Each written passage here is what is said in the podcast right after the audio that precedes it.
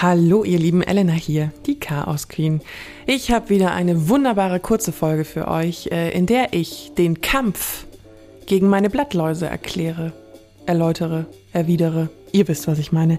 Sagen wir mal so, es lief anders, als ich es mir anfangs vorgestellt habe.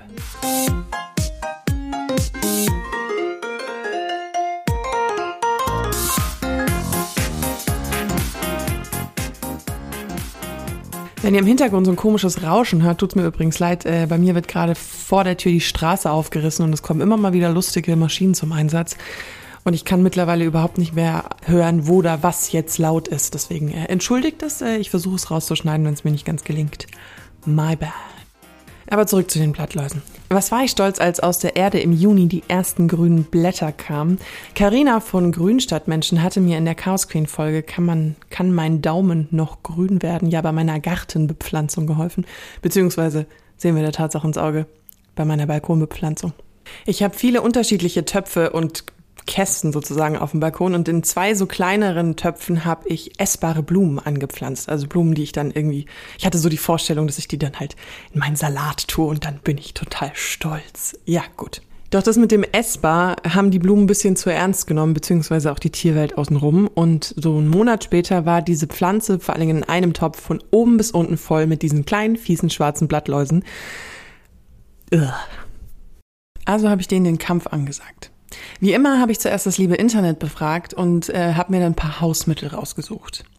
Erst kam nur ein leichter Angriff von meiner Seite aus. Man kann Knoblauch nahe der Pflanzenwurzel eingraben. Wichtig, kleinschneiden.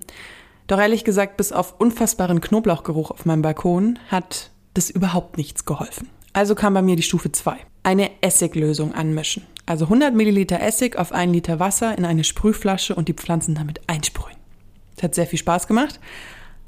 Ich habe dann auch, also wichtig ist, dass man auch unter den Blättern besprüht und so die ganze Pflanze und irgendwie, also ihr wisst, was ich meine. Was, das klingt immer so einfach, aber wenn man dann so eine Pflanze vor sich hat, stellt man fest, die Hälfte geht eh immer daneben. Naja, gut. Ich war ziemlich begeistert im ersten Moment. Ich war aber weniger begeistert, als ich zwar eine Woche später keine Blattläuse mehr hatte, aber halt auch keine Pflanze mehr.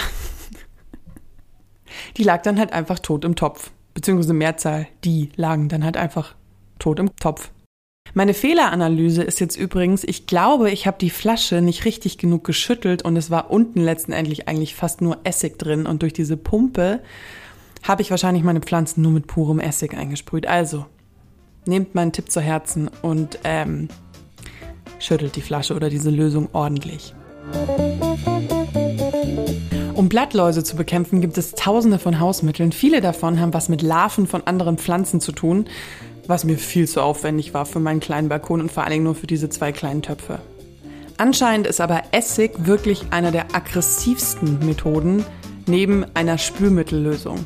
Man kann wohl auch etwas sanftere Methoden nehmen, wie zum Beispiel Brennnesselsud, schwarzen Tee, Zwiebel oder sogar Oregano-Sud oder Oregano, wie auch immer ihr es aussprecht. Das nehme ich mir dann fürs nächste Jahr vor.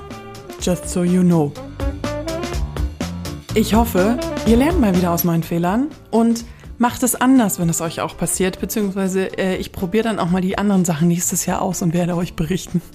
Wenn euch die Folge gefallen hat, abonniert gerne Chaos Queen und lasst mir eine positive Bewertung da.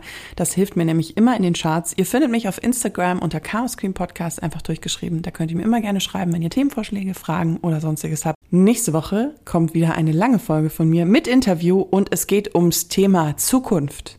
Ja, es klingt jetzt ein bisschen grob und großes Thema, aber es war ein ultra geiles Gespräch. Ich habe nicht mit einer Zukunftsforscherin gesprochen.